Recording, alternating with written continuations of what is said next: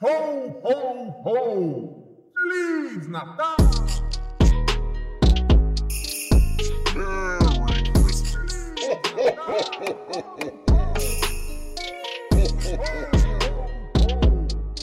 Merry Merry Christmas! 31 dias de Natal com Iradex.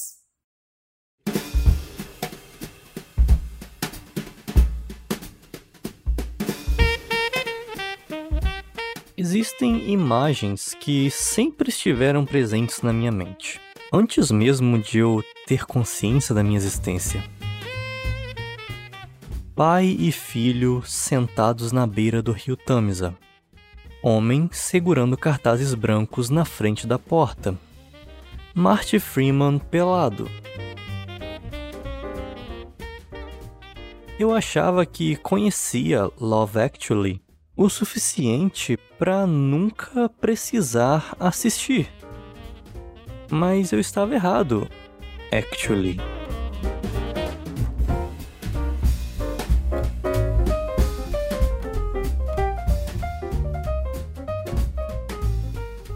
Claramente existem núcleos do filme que ficaram muito mais famosos que os outros, seja pelo potencial para memes ou pelo apreço geral do público nesses 17 anos. Alguns merecem esse hype, outros nem tanto. E tem ainda aqueles que foram totalmente esquecidos pelo tempo. Então hoje eu vou fazer algo diferente para fazer justiça a essas histórias. Vou listar todas as tramas desse filme, da melhor para pior. E farei isso sem spoilers para o caso em que você ouvinte também tenha cometido esse meu erro de não ter visto o filme até aqui. Em primeiro lugar, Martin Freeman pelado. Essa é uma das que merecem ser sempre lembradas. Casting perfeito, humor britânico muito bem calibrado e uma mensagem simples que sozinha já justificaria o título do filme. Em segundo lugar, Hugh Grant como primeiro-ministro incancelável. Nesse filme, 60% das tramas são romances no ambiente de trabalho e 40% são romances proibidos.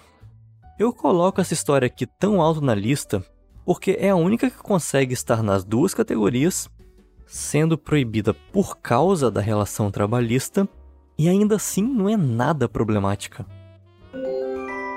Em terceiro lugar, Liam de luto com seu filho Jorge do Game of Thrones.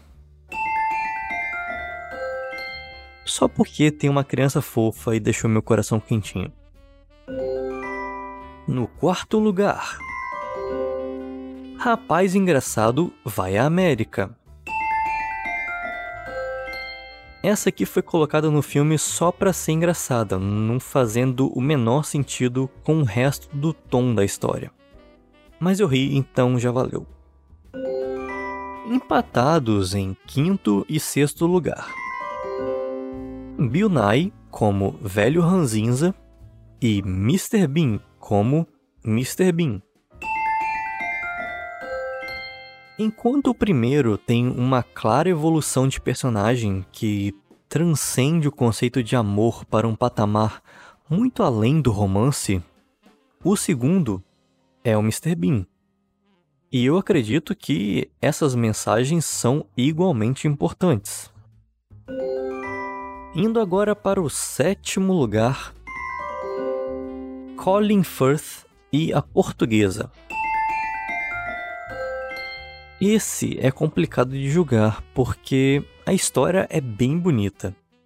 Mas ela faz parte dos 30% de núcleos desse filme que se encaixam no encontro problemático daquelas categorias: romance no trabalho e amor proibido porque por acaso ele é o chefe dela. No oitavo lugar fica então a pior história dentro dessa interseção que eu citei assim, ó. Professor Snape seduzido pela novinha. E esse aqui só não tá em último, porque a esposa, interpretada pela Emma Thompson, carrega o núcleo inteiro nas costas. Em nono lugar. Ah, essa eu tive que olhar na Wikipedia para lembrar. É, então, é a moça que se apaixona pelo Rodrigo Santoro. Obviamente é no trabalho. E minha dificuldade para lembrar já diz o suficiente. No décimo e último lugar, Keira Knightley e seus dois maridos. Eu não estou sendo pioneiro em nada ao dizer que essa história é extremamente problemática. O carinha dos cartazes é um comedor de casada. Editar vídeos caseiros gravados sem autorização de uma mulher não é bonitinho, é a atitude de um serial killer. As pessoas que romantizam isso aqui, que usam as plaquinhas para se declarar pro seu amor na vida real, estão fazendo o equivalente a ser um direitista fã de Star Wars.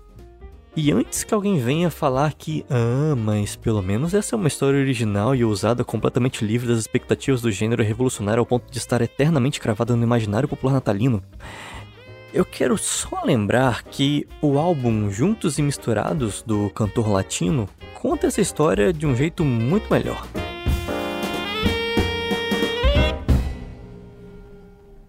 Eu sou Gabriel Pinheiro e em dezembro estou visitando um filme por dia no clima do Natal, junto com o Iradex. Essa ideia de lançar um podcast por dia é meio louca. Mas você pode ajudar a tornar ela possível, sabe como? Compartilhando seus episódios favoritos nas redes sociais. E avisando seus amigos que o 31 Dias de Natal já está rolando. Não esquece de assinar o feed, seja lá onde você ouve podcasts, e seguir o Iradex nas redes sociais. Se quiser me seguir também, procure por @gabrielpin. A sua audiência e o seu feedback são fundamentais para esse podcast dar certo. Projeto editado pela 20 a 20 produtora. Vinheta do Roberto Rudinei, que também dá suporte na edição. E tem dia que eu edito também.